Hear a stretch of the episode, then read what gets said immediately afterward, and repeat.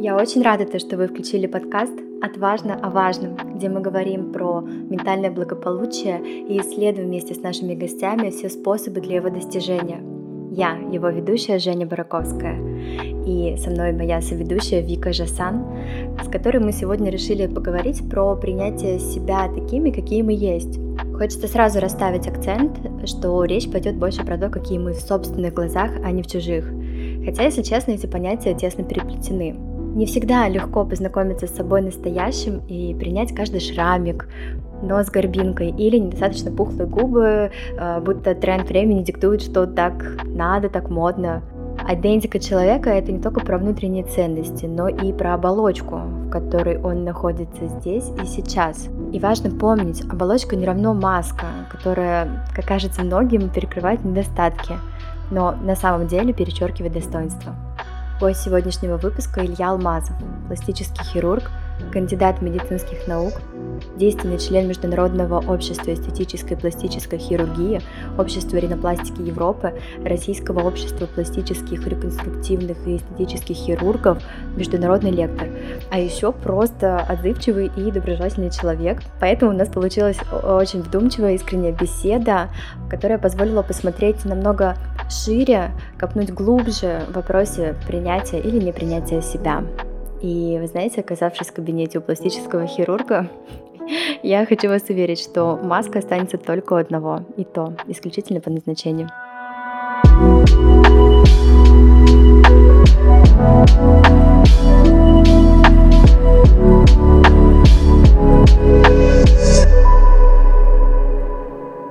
Илья, привет!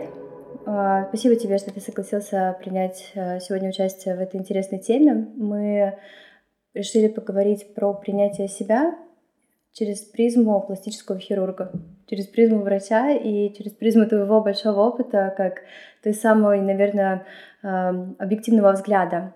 И у меня сразу первый вопрос. Является ли внешность определяющим фактором для самоуверенности и подачи себя в обществе?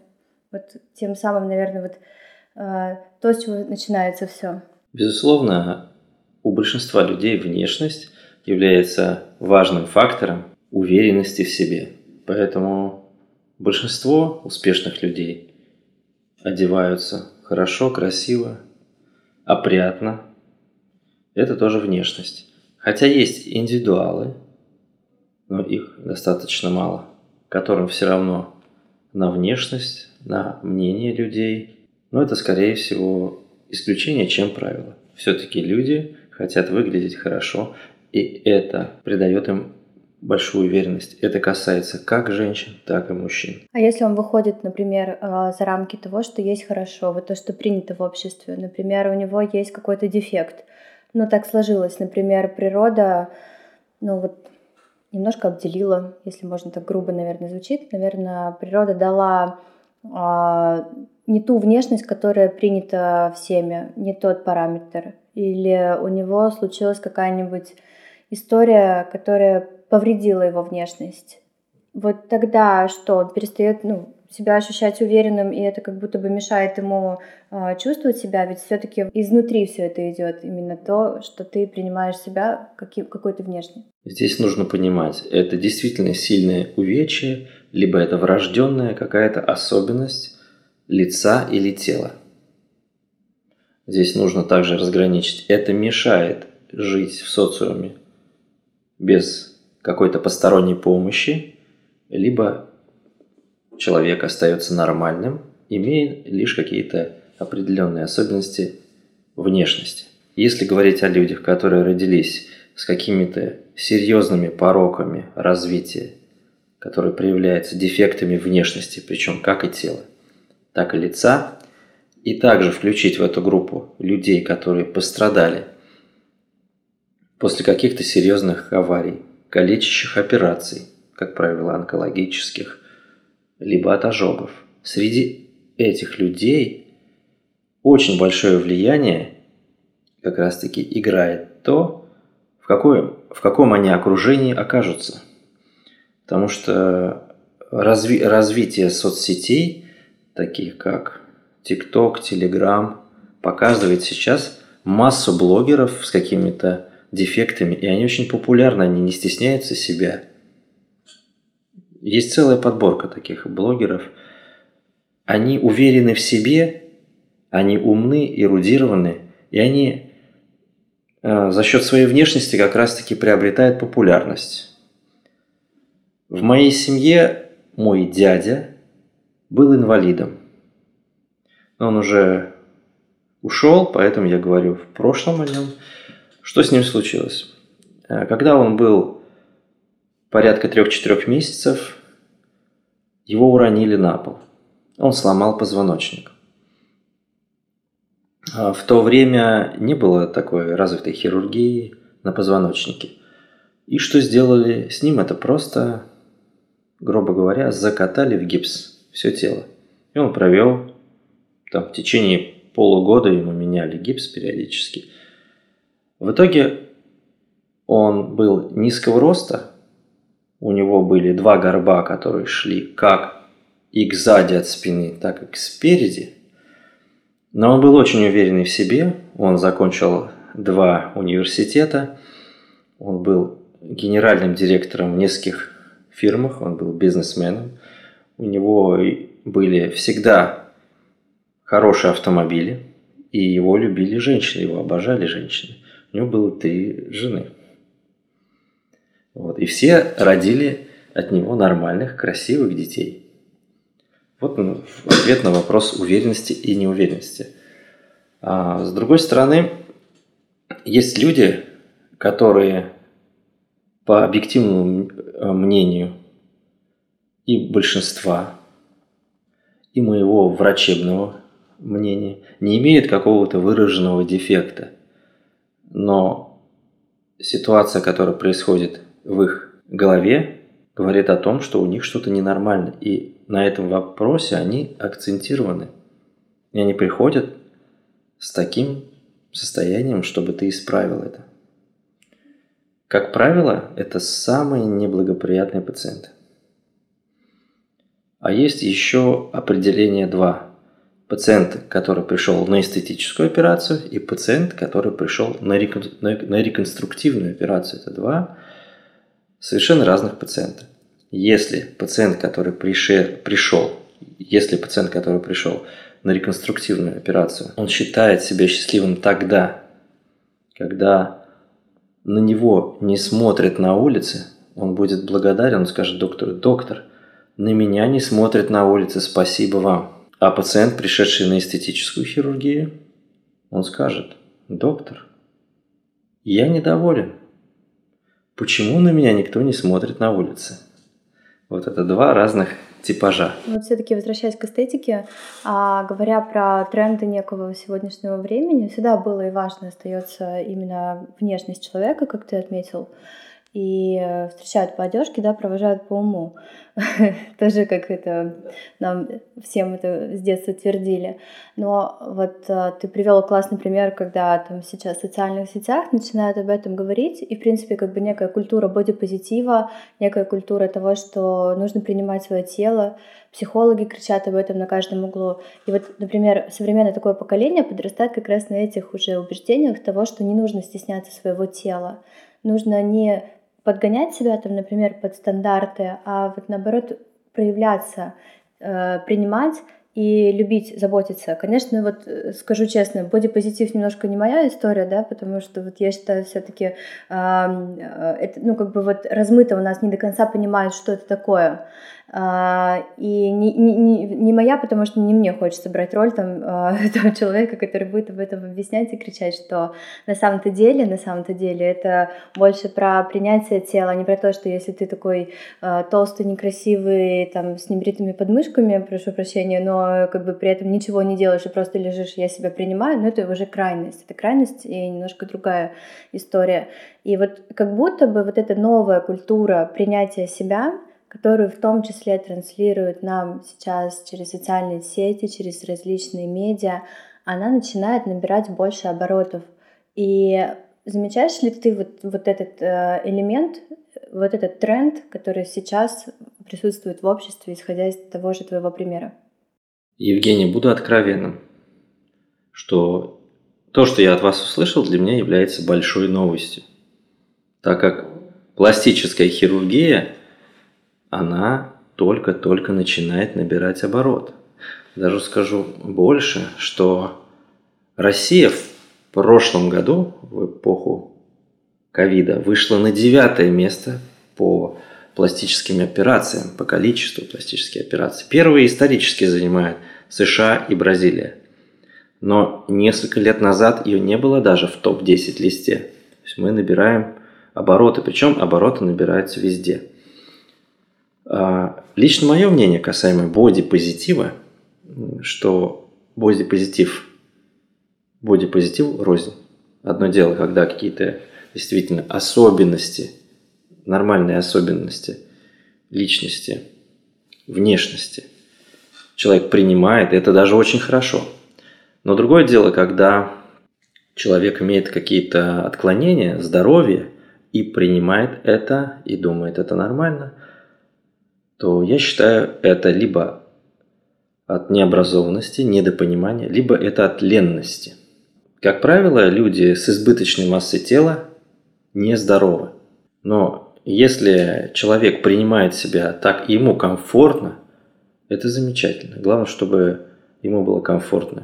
Человек сам определяет свою жизнь и сам устанавливает определенные качества жизни для себя, к которым он хочет стремиться. Что касается меня, а, я хочу выглядеть хорошо.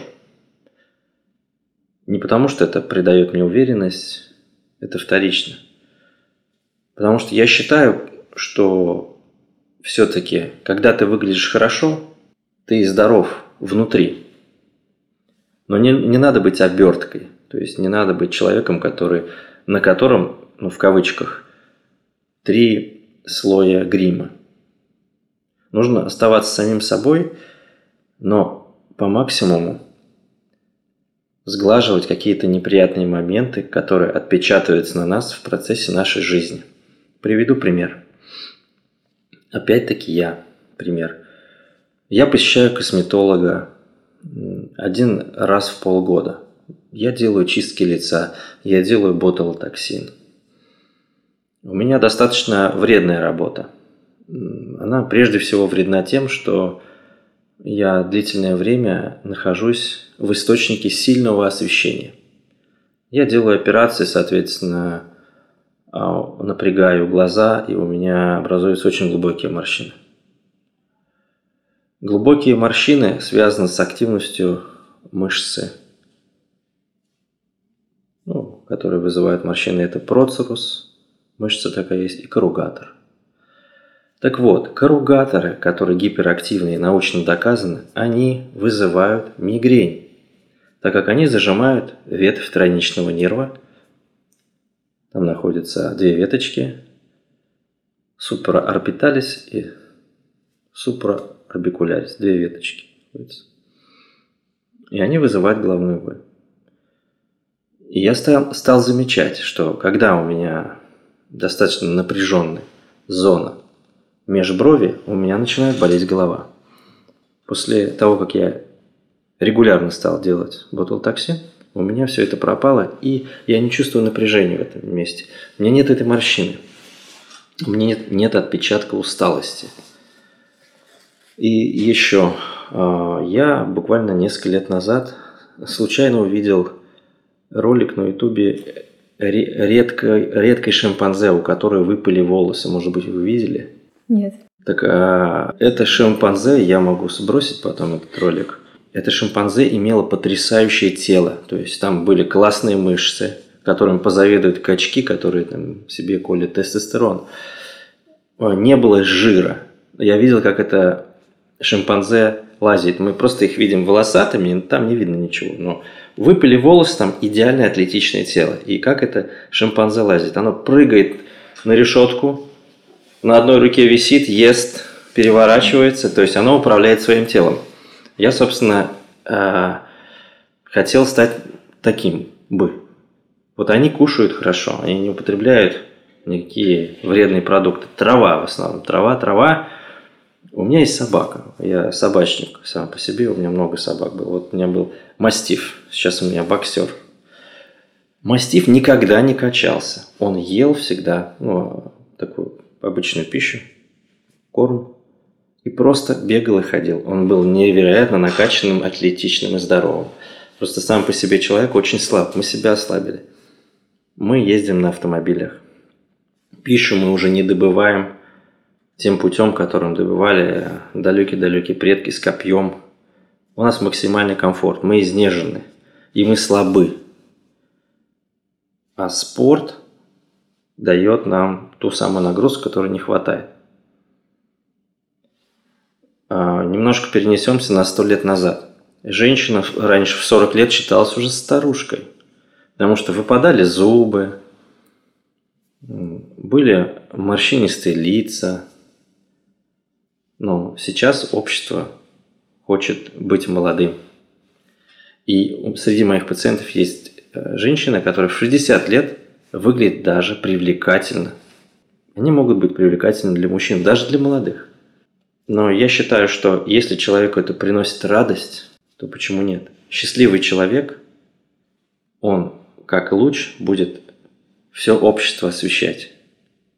И если таких счастливых людей будет много, общество само будет более здоровым. Ну, ты отметил тренд того, что э, сейчас, в принципе, растет вот это количество и популярность именно пластической хирургии. Можно как раз связать с этим фактором, то, что это выбор человека, ему так ок, ему комфортно, и он хочет быть лучшей версией себя. Да? Как говорится, будет немножко пафосное избитое выражение, но, тем не менее, про одно и то же. И с другой стороны, э, вот и мой тренд тоже остается, я имею в виду, который я привела в начале, то есть про бодипозитив и про принятие себя, про психологию, то, что сейчас тоже кричат на каждом углу в новомодных журналах. И как бы и то, и то, если это получается доставлять человеку радость и комфорт, и ему с этим психологически проще вот с этой установкой или с другой установкой, или идти, не идти там к пластическому хирургу, жить, ему от этого как бы становится лучше, комфортнее и счастливее, то, мне кажется, можно определить, что почему бы и нет, это выбор каждого. К нам, как правило, не приходят люди, которым комфортно жить в своем теле. К нам приходят люди, которые были приверженцы боди-позитива, но старее человек все равно а, хочет стать молодым. И приходят к нам в основном люди, которые уже перешагнули через черту и идут к старости, те люди, которые отказались от бодипозитива. Как раз хочу заключить, что среди наших пациентов есть бывшие бодипозитивщики, но как только щелкает рубильник старости, они быстренько это все оставляют. Так как старость, что для нас? Это отсылка все равно к смерти, это отсылка к концу. И если представить, это мое чистое выражение, я всем пациентам так говорю, про старость про то, как мы к ней относимся и как можно продлить наш путь до старости. То есть мы не можем полностью избежать старости, если не умереть молодым, так говорят, да? Но как мы можем отсрочить путь?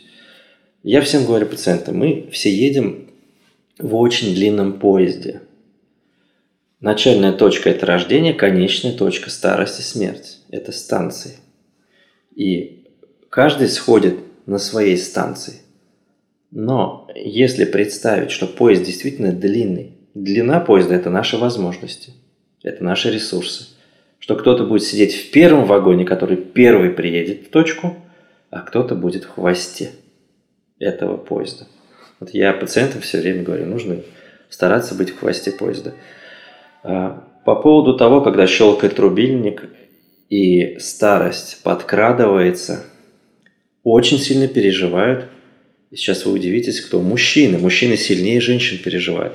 Почему? Женщины, они всю жизнь подкрасились, что-то сделали с собой, они привыкли. И они долгое время могут косметикой пользоваться и скрашивать какие-то моменты. Хайлайтер, тонна тонального крема. Да? А мужчины, они не пользуются этим. И мужчины выглядят более моложаво всегда. Они молодые, молодые, потом бац, утром встают, то что-то они какие-то не очень. Бац-бац, и что-то не нравится женщинам. А если он руководитель в крупной компании, он должен быть хорошо всегда, не только одет, но и хорошо выглядеть свежо. а про него думают, что он пил, не просыхая. Хотя, например, он бегает и занимается в зале. Я рассказываю все истории своих пациентов. Мужчины, как правило, пациенты – это руководители, которые хотят выглядеть классно, свежо, чтобы на фоне своего коллектива не выглядеть старым. Старый значит слабый. У волков как? Волк старый, волк слабый. Вот. Они не хотят быть акелами. Э, это мне сказал пациент. Я не хочу быть акелой, который промахнулся. То есть я должен классно выглядеть всегда. А вот э, ты до этого привел э, такое понятие, когда, точнее, привел пример, что человек порой не принимает себя и свою внешность без видимых на то дефектов и каких-то факторов. И кажется, это понятие называется я не знаю, как от, отнести его к медицинскому или психологическому, хотя это, наверное, одна а, история дисморфофобия. Да, такое есть. А, и был ли у тебя опыт общения да, с такими пациентами? Безусловно. Они не стали пациентами моими. А, пациенты с дисморфофобией – это прежде всего, конечно, такие люди, которые недовольны своей внешностью – и это недовольство перерастает в большие психологические проблемы. И для них а, их какой-то небольшой дефект – это триггер. Они думают так, мы решим проблему эту, и вся жизнь наладится. Меня станут любить мужчины. Я стану успешным, например, да? С такими пациентами разговариваем долго, выясняем мотивы операции. Как правило, отказываем, но очень мягко. Потому что таким пациентам нельзя вообще напрямую отказать. Очень мягко. Очень мягко, очень мягко. Доходит даже до того, что я говорю, у вас проблема такая, она требует более высококлассного подхода человека, который специализируется на вашей проблеме, поэтому советую обратиться к другому врачу. А вот что для тебя значит сказать «нет»? пациенту, вот, например, в такой ситуации? Как ты это воспринимаешь? Я пациентам всегда говорю нет, когда эстетическое восприятие и цели операции не совпадают у него с моими. Однозначно это нет. Мы должны сразу идти к какой-то определенной цели. И общей дорогой получается. Да, и пациент должен понимать, что, конечно, за ним тоже есть определенная работа, которую он должен выполнять после операции. И моя операция не решит его психологических, личных проблем, проблем в карьере, если они есть.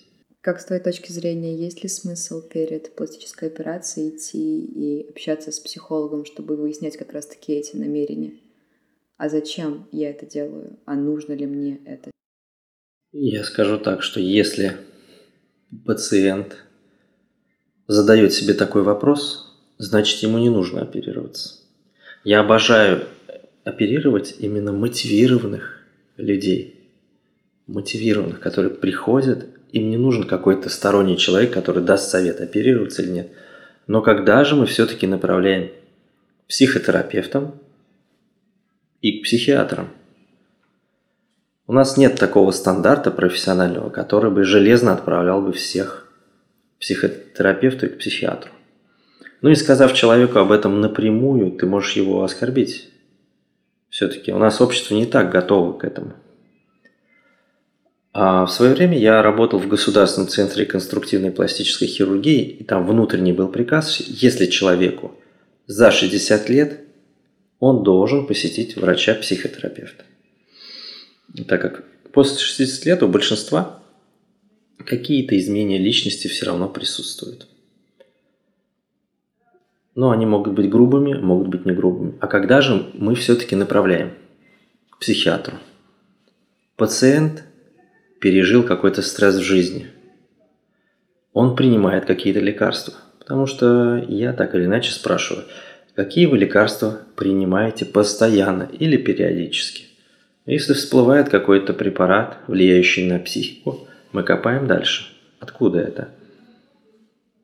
Человек страдает, Э, неврозами. Нужно понять, как в процессе восстановления он себя будет вести. Поэтому мы направляем к психиатру, кто назначил ему этот препарат, какие показания, и уже психиатр. Если обнаруживается в процессе беседы с пациентом, что он принимает какие-то препараты, влияющие на психику, мы дальше развиваем беседу и, как правило, отправляем на консультации к психиатру, к психотерапевту, чтобы понять, человек сможет адекватно воспринять себя после операции, человек отреагирует ли как-то на те препараты, которые будут применяться во время анестезии. И также я достаточно внимательно смотрю на пациентов, у которых на руках следы вскрытия вен. Такие пациенты тоже есть. Приходит молодая девушка, это реальная история, вот, которая произошла в этом кабинете. Приходит молодая девушка, красивая, приятная, с ней приятно общаться. Она приходит в кофточке, ничего не предполагает. Ей не нравится свой нос. Но он многим не нравится, кто приходит на ринопластику.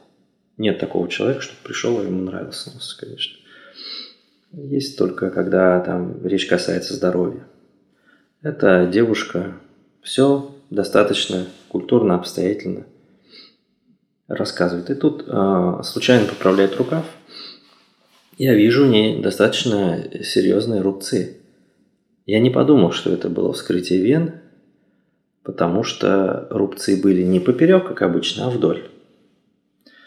Я думал, мало ли какая-то травма. Спросил у нее, она мне показала две руки, у нее на двух руках продольные шрамы – я спрашиваю у нее, что, что это с вами?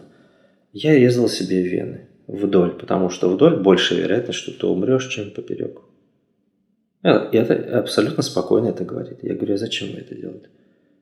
Мне вот когда я была там, подростком, так не нравился свой нос, что я хотела себя убить, я хотела умереть.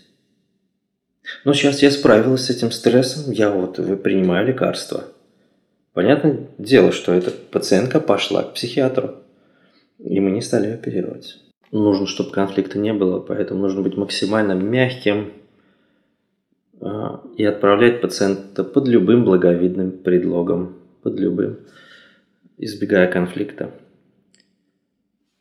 К счастью, закон не накажет меня, как врача эстетического пластического хирурга, что я отказал в изменении внешности. Но врача экстренного хирурга, да и любого врача, оказывающего помощь по заболеванию, если он не окажет больному человеку помощь, он автоматически попадает под статью о неоказании медицинской помощи. Была курьезная ситуация. Ко мне пришла девушка на ринопластику. Тоже нормальная девушка. У меня идет операция в этот день. Вторым номером должна идти она. Оперирую, ко мне приходит э, в операционную моя ассистентка, говорит, доктор, а пациентка на вторую операцию сейчас ушла из клиники. Ну, просто ушла. Она поступила на операцию, все, переодели и ушла. Я говорю, ну что, ушла? Мне без разницы, я не эмоциональный человек, я мало ли какие могут быть причины. Что-то случилось у нее дома. Мало ли, что-то в семье. Мне без разницы сейчас, потому что я оперирую пациента. Все, никаких эмоций. А в итоге операция закончилась успешно. Я подготавливаю бумаги и собираюсь уже уходить. И тут опять ассистент подходит и говорит, она вернулась. То есть время было уже 6 вечера. Уже ушла моя бригада, ушел анестезиолог, медсестры. И она выпившая. Я говорю, извините, а зачем вы пришли? Ну, у меня были дела. Я говорю, вы же выпили. Нет, я не пила. Ну, она была пьяна однозначно. Но, говорю, вы понимаете, что у вас хирургия, вы просто ушли из клиники. Мы не можем вас взять сегодня на операцию, потому что вы могли поесть, попить, вы об этом можете не признаться, но это опасно для жизни. Она говорит, доктор, вы не представляете, сколько я прошла кругов ада, чтобы попасть на вашу операцию. Я ждала долго, я отпуск взяла. Ну, вы понимаете, вы ушли с клиники. У меня очень сложный график, э, там записано плотно пациент. Но я для вас найду место и прооперирую вас завтра, я обещаю это. Задержусь на работе. Нет, вот если сегодня вы меня не, не прооперируете, я напишу на вас заявление в прокуратуру. Ну как можно нормально здесь построить взаимоотношения, если уже угрозы идут, хотя человека я не тронул пальцем даже. Мы расстаемся. Действительно, она пишет заявление в прокуратуру. Приходит проверка о неоказании медицинской помощи. Потом такие проверяющие сами стоп. А какая помощь? Девушка обратилась с плановой операцией на, по изменению лица, по изменению носа, и врач ее не прооперировал, это не, не является не оказанием помощи. Ну, посмеялись и разошлись. Собственно, посмотрели когда документацию. Вот такой курьезный случай. Я был благодарен судьбе, потому что если бы пациентка это проскочила, скорее всего, с ней были потом бы проблемы. Она была бы недовольна чем-то, нарушала рекомендации. И опыт врача именно складывается из того, чтобы таких пациентов уже вычислять с первых секунд беседы. Есть определенные маркеры такого поведения.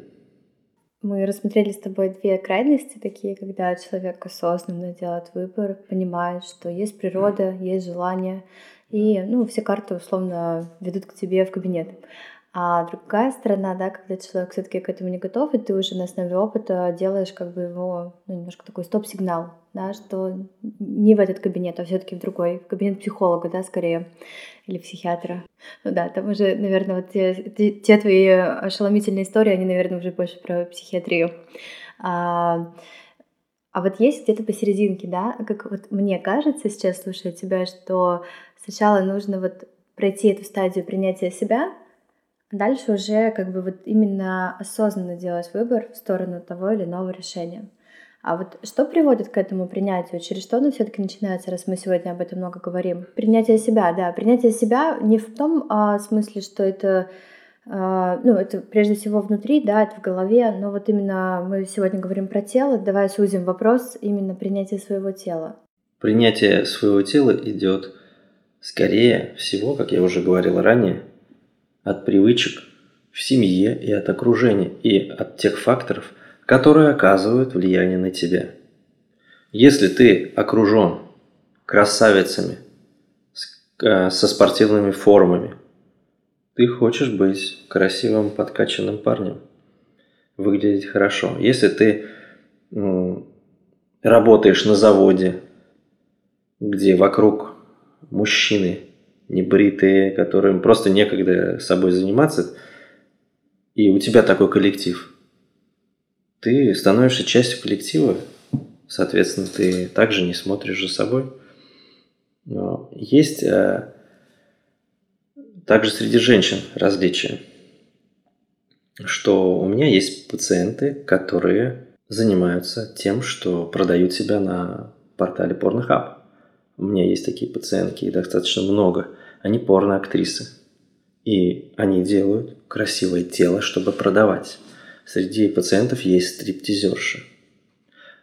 И другая сторона. Среди пациенток есть женщины, которые родили двух-трех детей. Они хотят снова вернуть свою натуральную красоту. Если, например, первые, они хотят не натуральную красоту – Потому что они в принципе ей обладают. Приходят красивые девушки. Они хотят зрелищную картинку, они хотят грудь больше, потому что это больше просмотров. А, я не откажу таким пациентам. Почему? У них четкая мотивация. Они рассказывают они, доктор, мне нужна грудь четвертого размера, потому что я хочу больше просмотров. Мне нужно то-то, то-то. Все, почему нет? Это не противопоказано по здоровью, я могу поставить ей эти импланты, я ставлю. Другое дело, если придет такая девушка и скажет, доктор, а, я не могу с мужчинами вступить в взаимоотношения, потому что у меня нет четвертого размера, у меня проблемы из-за этого.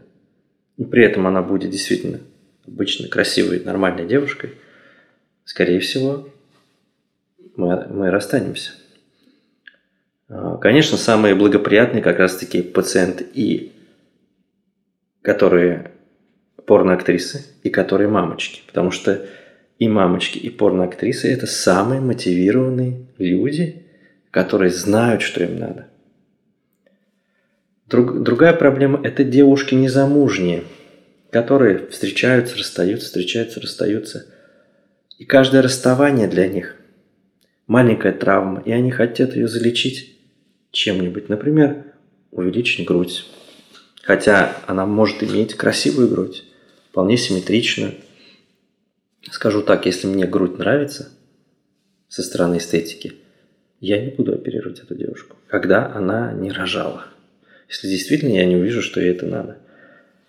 Есть все-таки девушки, которые не замужние, но мотивированные. Это, как правило, девушки с какими-то пороками развития груди, если мы говорим о груди сейчас. Например, полное отсутствие молочных желез, только соски. Приходит ко мне девушка, ей 23 года. Она говорит, я хочу замуж. Но я понимаю, что вот я готова уже к этому. Но когда я раздеваюсь, я стесняюсь своего тела. И она раздевается, действительно, у нее не то, что там первый размер, у нее намека нет на грудь. Но она хочет быть женственной, хочет, чтобы у нее был мужчина. Наверное, она права. Она имеет хороший мотив. Если мы действуем в рамках показаний и противопоказаний, в рамках а, разумного подхода, то да, это всегда хорошо заканчивающая история. То есть твоя политика партии — это имение, наличие, точнее даже лучше сказать, а, наличие целей и намерения у твоего клиента. Конечно. Пациента, да. Прежде всего пациента, не клиента. Да, человек должен быть четко замотивированный. И мне без разницы, что говорит его окружение. Я говорю с ним. Бывает, что приходит с мужчинами – Женщина оборачивается на мужчину в принятии некоторых решений, ждет поддержки. Часть мужчин поддерживает, часть мужчин отговаривает, часть мужчин давит и просит что-то свое. Например, хотят больший размер. Мужчины – это же мальчишки, они хотят игрушку, красивую куколку. А женщины жить с этим. Мужчины требуют больших-больших размеров. Я отговариваю, я становлюсь таким противовесом – я говорю, что женщине с этим жить, а вам просто смотреть, поиграться, полюбоваться. И вот чтобы дольше жить комфортно, нужно придерживаться оптимума во всем. Как правило, я побеждаю в этом диалоге, и мы принимаем правильное решение. Но никогда не иду на поводу. И тогда наступает принятие после. Вот, допустим, вот, ну, мы сейчас поговорили а, про именно как принять? Ну, наверное, тут все-таки это вопрос больше в другую сторону, если уходить про тело. Но когда вот довольные клиенты возвращаются, что они, ну, они действительно, вот у них получилось, они стали более счастливыми, они стали больше принимать себя, больше, не знаю, ценить себя. У них стали, вот, например, складываться отношения. Она, допустим, не замужем, а, расстается, встречается с новыми мужчинами и сделала себе, например, грудь больше, и вот у нее появился там партнер на всю жизнь, например. Мы сейчас от балды. Но вот э, случается ли это, то вот они строят себе ожидания и намерения, совершая какое-то действие по изменению тела, случается ли с ними то, что они хотят? Я так глубоко э, в отношении с пациентами не вступаю, чтобы выяснять, что у них стало после, с точки зрения их жизни. Если это не касается пациентов, которые пережили какую-то трагедию, какое-то ну, какая-то ситуация, которая привела к сильной травме. У меня был парень, на которого напали с топором на улице, отрубили ему часть головы и ухо, я восстанавливал ухо. Была девушка, которая взорвалась в машине в собственной, и у нее было сожженное лицо, и рот настолько рубцово деформировался, что она еле ложку себе могла чайную засунуть, чтобы покормить. Я расширял рот, убирал рубцы с лица. И когда я увидел, что в Инстаграм она поставила не какую-то картинку, а лицо свое, я понял, что это победа. А, тогда, да, я спрашиваю, как отношения, потому что женщина та переживала, ее бросил муж. Ну, через два месяца он ушел от нее, не стал с ней жить. И когда мне парень с отрубленным мухом рассказывает, что у него появилась девушка, это тоже классно. Но а нормальные люди внешне, которые какие-то изменения своего тела или лица привели, то есть нормальные, но более, а, так скажем, операции направленные, скорее всего, на эстетику, чем на какую-то реконструкцию. Я вижу, если пациент а, получил то, что хочет, безусловно, это на лице написано, это довольные пациенты, это радостные люди. Среди пациентов встречаются те, наверное, я сам такой, которые, в принципе, выбирают врача, они знают, он, они уверены в нем, э, они примерно ожидают результат тот, который получают, и они никак эмоционально не реагируют. Это воспринимается как должное. Да, я заплатил деньги, я выбрал врача, я получил то, что хотел. Да, круто, он сделал свою работу хорошо. Я также на своей работе делаю работу хорошо. Такие есть. Я сам такой, в принципе, никогда в восторге там не бегаю от какой-то услуги, которую мне оказали хорошо, потому что я заплатил за нее, я выбрал качественную услугу, и это норма. Я же не говорю а, своему MacBook спасибо каждый день, когда он хорошо работает. Я выбрал его.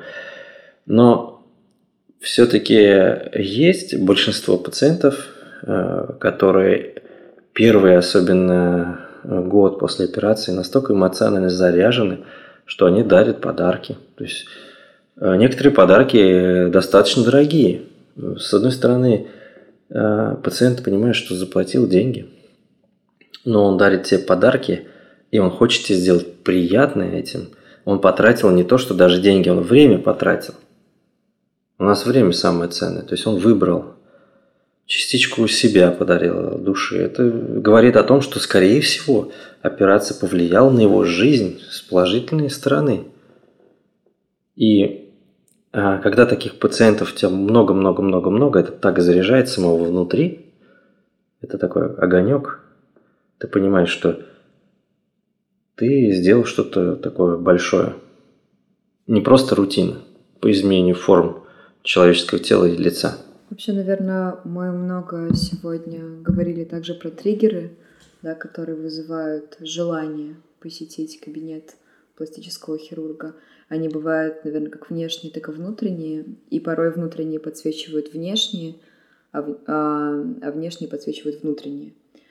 А я, наверное, отношусь к тому типу людей, который а, мечтает, чтобы каждый обрел себя вне зависимости от обличия, да, в котором он находится, потому что те ценности, которые у тебя внутри, они а, дороже. Но если твоя внешность делает тебя увереннее, делает твою жизнь качественнее, это тоже здорово. И этому есть место быть. У меня есть четверостишие, которое посвящено как раз тому, что в какой-то момент мы все обретаем себя, а неважно какими способами и действиями, и я бы хотела его прочесть. Я оставила сердце у берега Черного моря. Я запомнила запах того проливного дождя. Я металась так долго, не знала по жизни, кто я, но потом я с рассветом узнала себя. И пусть у каждого рассвет происходит по-разному, у кого-то, может быть, после а, посещения пластического хирурга, а у кого-то с другими внутренними событиями и переживаниями.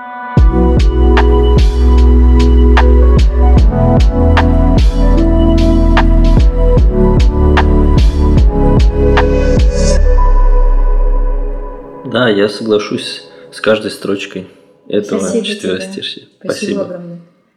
Но у нас это еще не все. У нас остались короткие вопросы, которые мы задаем всем гостям. А, короткие, блиц.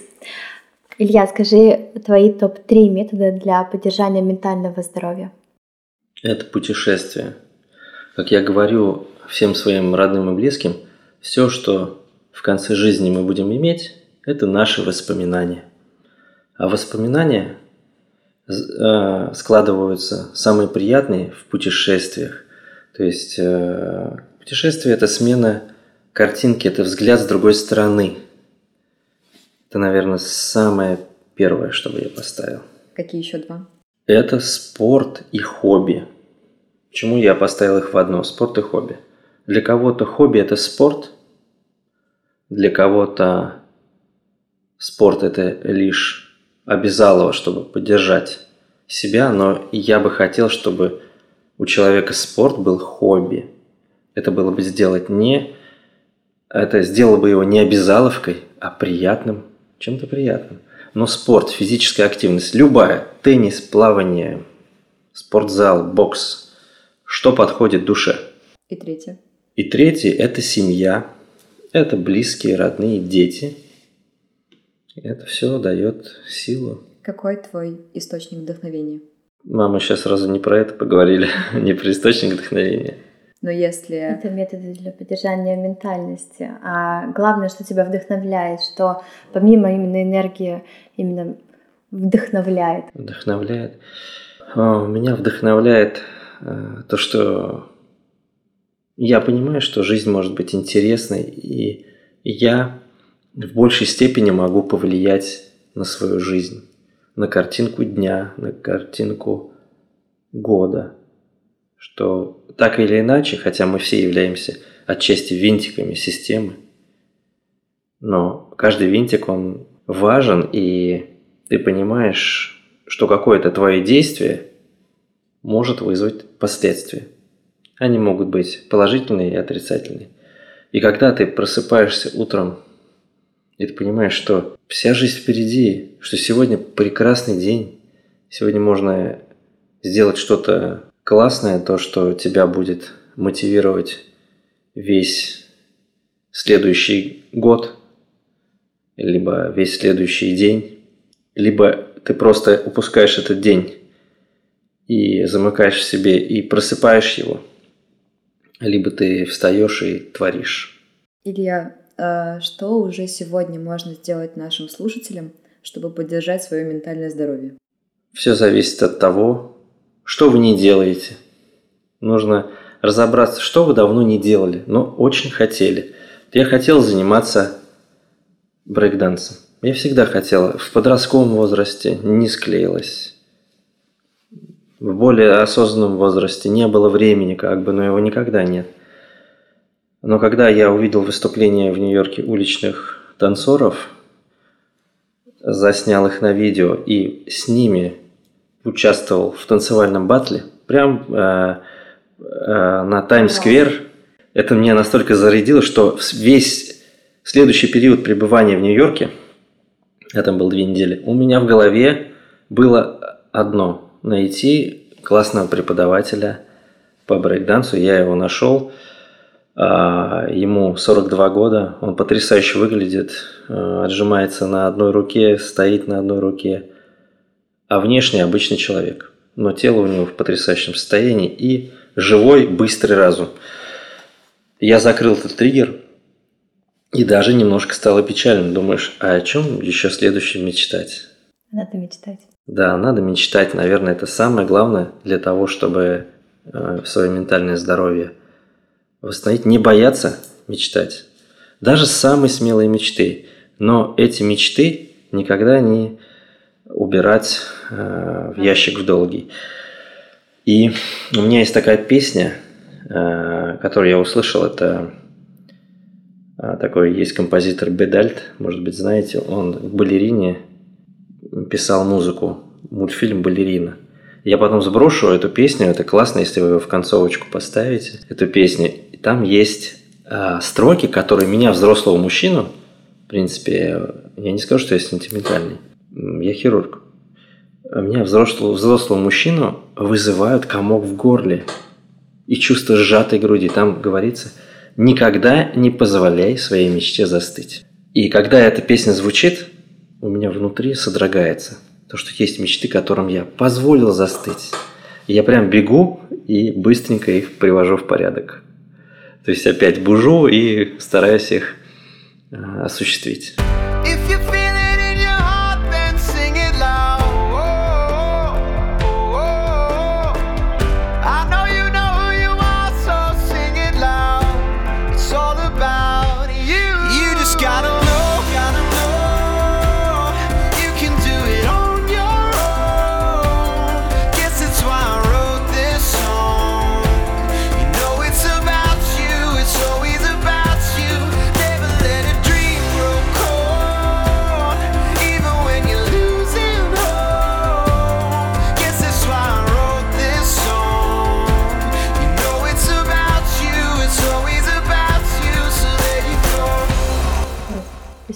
Спасибо тебе огромное.